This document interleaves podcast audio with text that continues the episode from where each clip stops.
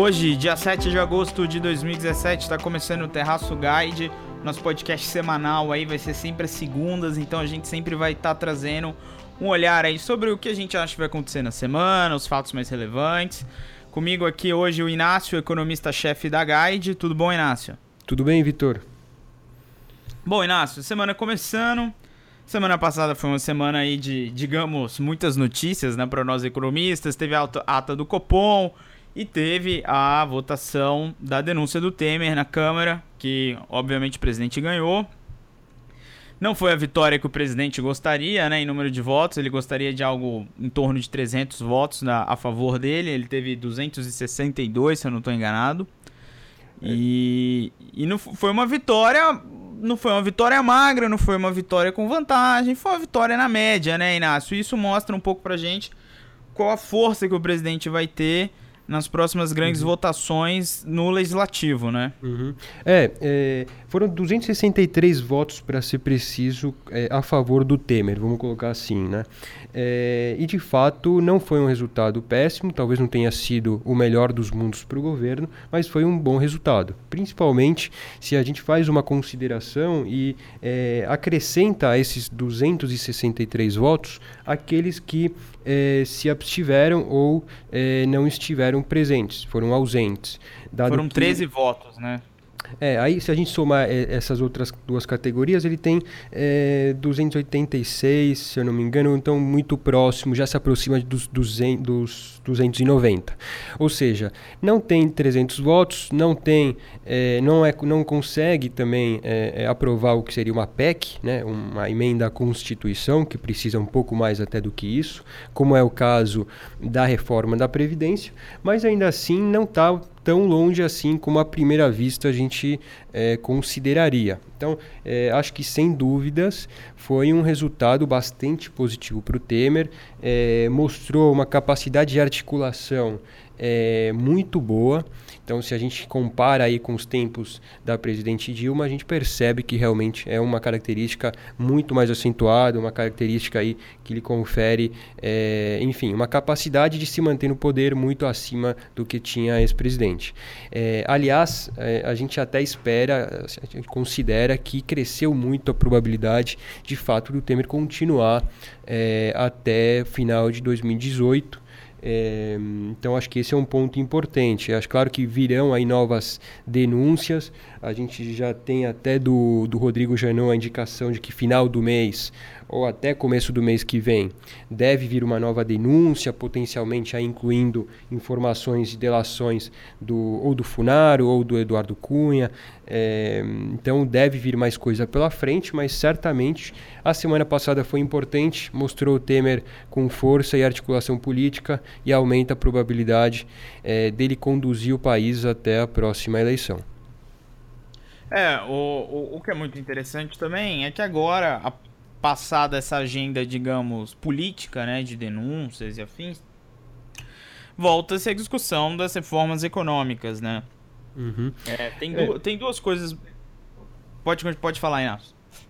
Não, eu, eu, pode continuar. De fato, essa agenda é algo que, que vem é, retomando é, seu fôlego, né? especialmente depois da vitória do Temer. Parece que tem uma capacidade agora, depois de toda essa articulação, para é, votação na Câmara que lhe confere também poder para avançar na reforma. Né? Claro que uma coisa não está diretamente relacionada com a outra, mas essa articulação toda, é claro que parece lhe dar forças para é, a articulação que teria que ser feita de qualquer forma para conseguir votos para as reformas, né? Exatamente. O, tem outra coisa importante que aconteceu também, foi o Rio de Janeiro entregou a sua recuperação judicial, né, até que enfim. É, a recuperação, pela lei da recuperação dos estados, então a, a pauta econômica começa a, a, a, voltar como a principal pauta também no, no legislativo. Lembrando que a situação ainda no país é bastante crítica, né, principalmente a situação fiscal. É, Inácio, a gente tem essa semana vencendo a medida provisória 774, né, que é a medida provisória que legisla sobre a reoneração da folha de pagamento, né?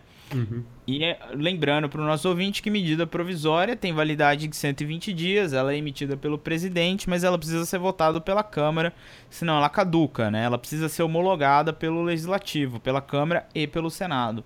Então a gente, tá ter, a gente tem aí uma, uma MP que pode caducar e que pode ter um impacto fiscal relevante, né? Uhum. É, é, o mesmo acontece, para é, adicionar uma informação aqui, o mesmo acontece com outras MPs. É, tem uma outra que tem sido bastante discutida, que é a MP 777, a que cria a taxa de longo prazo, é aquela que substituía a TJLP, a taxa de juros de longo prazo, que é a taxa aí que baliza empréstimos, grosso modo, do BNDES. É, então essa é outra discussão bastante forte. Essa caducaria precisaria ser é, votada até o início de setembro, então tem ainda algum tempo. É, com relação a essa que você mencionou no início, a 774, aqui reonera alguns, a folha de pagamentos em alguns setores, que é bastante positiva do lado fiscal. É, mesmo porque, pelo que a gente tem pelos dados, por alguns estudos, não teve o efeito desejável é, de estimular esses setores, é, provavelmente não vai ser analisado essa semana. A gente tem uma indicação, é, hoje o Rodrigo Maia deu uma entrevista é, pela manhã falando que dificilmente tenha é, calendário, tenha tempo, é, tenha condições de colocar isso é, para ser analisado. Então, é um ponto mais negativo. A gente começa a semana com essa, vamos dizer assim, bandeira amarela, não está não, não tá tão positivo assim, apesar da vitória do Temer da semana passada. É, mas certamente é, esse tema de reformas é algo que ganhou corpo aí nos últimos dias, deve continuar assim para é, nas próximas semanas é, e o governo deve focar, na nossa visão, naquelas medidas um pouco mais fáceis, vamos colocar assim, é, entre aspas, é, que precisam de maioria simples, como é o caso dessa, da, das MPs, ou não precisam tantos votos como uma emenda à Constituição, como seria o caso da reforma da Previdência. Então, é, essas MPs é, tendem a é, ganhar fôlego, enfim, o governo tende a se esforçar para aprovar essas medidas. E elas, como você disse aí, elas são um bom indicador antecedente, né? um bom termômetro para grandes votações, como é a reforma da Previdência, né? Exato, exato. Tem reformas, além da Previdência, tem se falado bastante agora da reforma política, é, tem se falado mais né, da reforma tributária.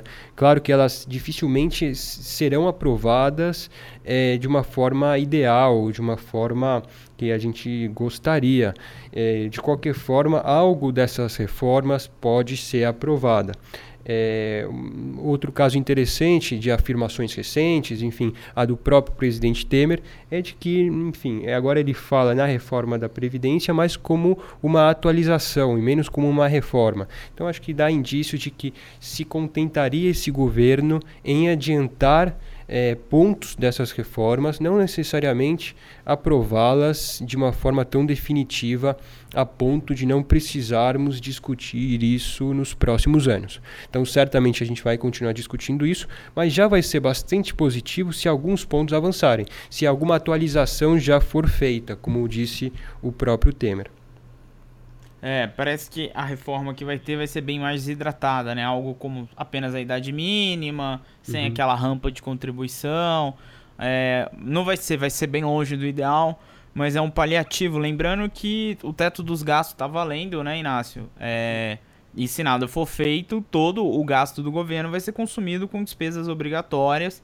É, e, e, também tem o crescimento contratado das despesas e benefícios previdenciários para os próximos anos, né? Ou seja, se nada for feito e com o teto dos gastos funcionando, em 10 anos a gente vai estar tá gastando aí 80, 85% de todo o gasto do governo vai ter que ir para pagar salário, né, basicamente, né? Benefícios previdenciários. E não vai ter dinheiro para fazer mais nada, né?